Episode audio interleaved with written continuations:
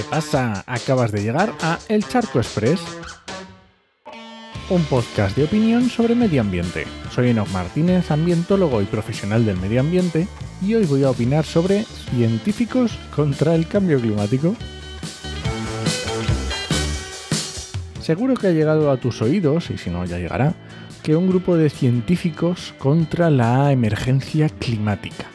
Ya sabes, con titulares del tipo científicos desmienten, no hay consenso, ya sabes, este tipo de cosas, ¿no?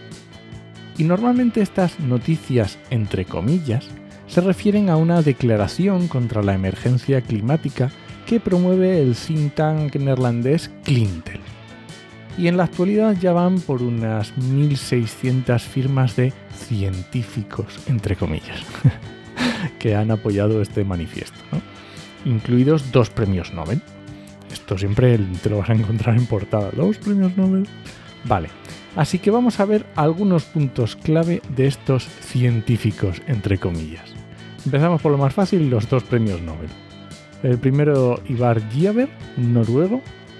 Eh, es un físico estadounidense pero de origen noruego que galardonado en 1973 con el Premio Nobel de Física por sus trabajos de física del estado sólido y ha trabajado en semiconductores y supercondensadores. Clima parece que. Luego tenemos a John Francis Clauser, que es un físico teórico y experimental estadounidense que ganó el Premio Nobel de Física en el 2022 por sus experimentaciones con fotones entrelazados. Este parece que tampoco es en clima ni meteorología. Y el resto de los 1600, pues tampoco. De hecho, aparece hasta un pescador, un cardiólogo, ingeniero de aire acondicionado, eh, numerosos geólogos jubilados, bueno, de todo. Pero es que, aunque fueran verdaderos expertos en el tema, quiero decir, sin contar su titulación y tuvieran expertise en cambio climático, ¿1600 te parecen muchos? Pues mira, solo en España hay más de 145.000 investigadores. Solo en España, 145.000. Si miramos a países más grandes como, Estados Unidos de América del Norte, según la UNESCO tienen unos 1.600.000 investigadores. Así que no sé, yo lo veo un poquito. Y luego, ¿quiénes son estos de Clintel? Este think. Bueno, pues para, para, empezar, aunque se declaran independientes, tienen lazos con el Foro para la Democracia, que es el partido un partido nacionalista holandés. También con el Herland Institute, que es otro think tank, en este caso americano, que empezó trabajando con las tabacaleras para desacreditar que el tabaco perjudicara la salud y ya desde el 97 trabaja para desacreditar el cambio climático, pues mm, se ha descubierto que pagando ah, para que científicos publicaran estudios de dudosa calidad, vamos a llamarlo así.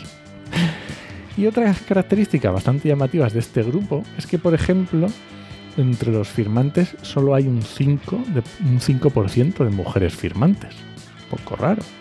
También parece que predominan mm, los hombres blancos, siento que ya se ha demostrado que la correlación que existe entre personas blancas y, las, y las ideologías xenoescépticas con el movimiento contra el cambio climático. Ya sabes, el xenoescepticismo es esa prevención o recelo ante el forastero que no alcanza para ser una xenofobia, ¿no? Y es que se da una intersección interesante también entre género e ideología. Y si a esto le sumamos el efecto hombre blanco, que indica cómo eh, son estos mismos hombres blancos los que muestran insensibilidad a la percepción del riesgo medioambiental, pues ya tienes aquí un montón de ingredientes que te pueden estar dando una idea. Lo sumas todo y tienes a cuatro personas contadas, entre comillas, expertos, entre comillas, hombres blancos de ideología nacionalista y o de derechas. Y por la opinión de estos ya le quitamos el consenso a los miles de investigadores a lo largo de décadas sobre el cambio climático, sobre los escenarios y las certezas del IPCC. Y nada, este ha sido el Charco Express de hoy. Lo encuentras en Podcastidae o en elcharco.es. Y si alguien te pregunta, no lo dudes. Te lo dijo en HMM. ¡Nos escuchamos!